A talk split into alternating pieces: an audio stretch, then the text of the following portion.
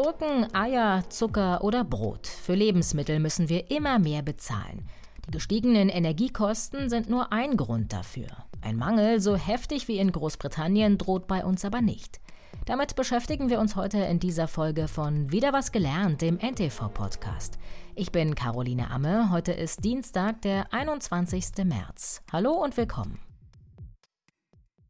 3,29 Euro. Dieser absurd hohe Preis für eine ganz normale Salatgurke aus Spanien hatte Ende Februar für Aufsehen gesorgt.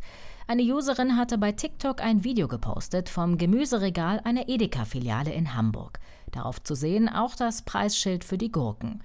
Tausende Nutzer haben wütende Kommentare darunter gepostet. Dieser hohe Preis sei ein Einzelfall, hatte Edeka Nord Anfang März dazu in einem Interview gesagt. In den meisten Edeka-Märkten koste eine Salatgurke momentan 2,99 Euro. Auch nicht gerade ein Schnäppchen. Im Februar sind Gurken um 12 Prozent teurer geworden, verglichen mit dem Vorjahresmonat. Einen massiven Anstieg der Lebensmittelpreise beobachtet auch Stefanie Sabet. Sie ist Geschäftsführerin der Bundesvereinigung der deutschen Ernährungsindustrie. Wir orientieren uns gerne an dem HWW Rohstoffpreisindex. Da haben wir Januar, Dezember war jetzt, wie gesagt, international gehandelte Rohwaren Kaffee auf wohl einem 10-Jahres-Hoch. Öle, Ölsaaten sind gestiegen, Getreidepreise sind auch gestiegen. Bei den tierischen Produkten waren es im zweiten Halbjahr 2022 wohl so 17,5 Prozent plus Rohmilch, Eier fast 25 Prozent beziehungsweise fast 15 Prozent plus.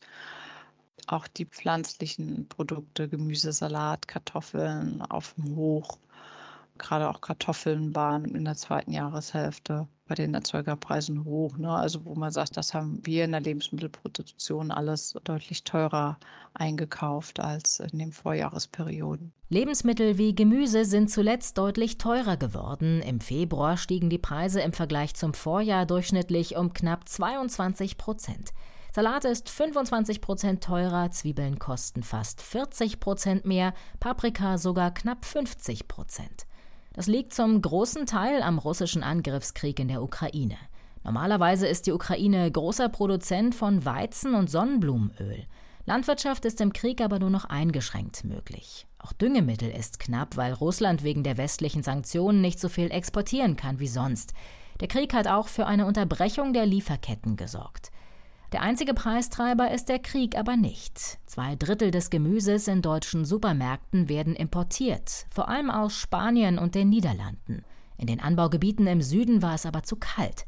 In Spanien, Marokko und Italien haben eine Kältewelle und Stürme zu Ernteausfällen geführt. In Marokko gab es im Januar sogar Frost.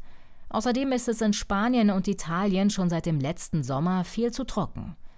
In den Niederlanden ernten die Bauern gerade weniger, weil sie aus Energiespargründen das künstliche Licht in den Gewächshäusern nicht so stark aufdrehen. Und auch in Deutschland haben die Landwirte wegen Hitze und Trockenheit vergangenes Jahr 12 Prozent weniger Gemüse geerntet als noch im Jahr davor. Die größten Kostentreiber sind Energie- und Agrarrohstoffe. Bei den Energiepreisen haben wir dieses utopische Hoch was es ja war durch den Krieg, zwar eingefangen bekommen durch die Maßnahmen der Bundesregierung. Wir müssen aber uns immer wieder bewusst machen, dass wir immer noch auf einem viel, viel höheren Niveau sind als die meisten unserer Mitwettbewerber auf dem Weltmarkt. Das heißt, wir haben da noch sehr viele Hausaufgaben vor uns.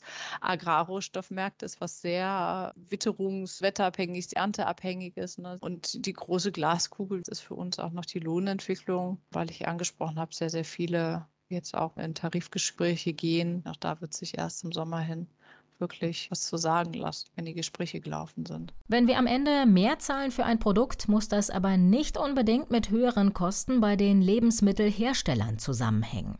Der Handel hat daran auch einen großen Anteil. Butter zum Beispiel wurde Anfang Februar plötzlich in vielen Supermärkten 40 Prozent günstiger.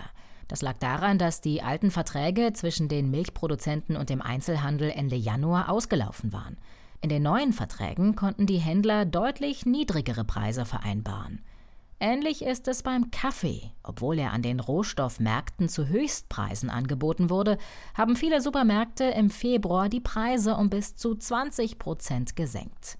Wie viel wir am Ende im Supermarkt zahlen für Gemüse, Butter oder Brot, hängt von vielen Faktoren ab. Dabei haben die Händler aber auch Spielräume. Der Preis, den die Verbraucher zahlen im Laden, ist von vielen Akteuren gesetzt und setzt sich zusammen aus in der ganzen Lebensmittelkette. Ne? Eben die Erzeugung, Landwirte am Anfang, die eben auch gestiegene Kosten hatten, das dann eben weitergeben an die Verarbeiter die Verarbeiter eben selber mit ihrer Kostenrechnung natürlich auch. Da kommt dann eben noch viel Energie rein, da kommt viel Arbeit rein, auch Steigerungen durchsetzen müssen beim Handel. Ne? Und der Handel wiederum legt dann fest, was der Verbraucher im Endeffekt im Regal zahlt. Und was wichtig ist zu wissen, ist, dass natürlich auch dass es eine lange Kette ist und es dauert, bis sich eben solche Preise auch durchsetzen. Ich glaube, man geht im Schnitt davon aus, dass sich Erzeugerpreisentwicklungen, die ja die Vorboten der Verbraucherpreisinflation sind, erst so über drei bis vier Monate bemerkbar machen. Ne? Also dass es einfach so lange dauert, bis dann der jeweilige Effekt beim Verbraucher ankommt. Genaue Prognosen sind schwierig, aber allein schon wegen des Ukraine-Kriegs, der Inflation und der Energiekrise werden die Lebensmittelpreise dieses Jahr wohl hoch bleiben. Auch Stefanie Sabet rechnet damit, dass die Lage in den nächsten Monaten angespannt bleibt. Der größte Lebensmittelhersteller der Welt, Nestle, hat schon angekündigt, die Preise ein weiteres Mal zu erhöhen.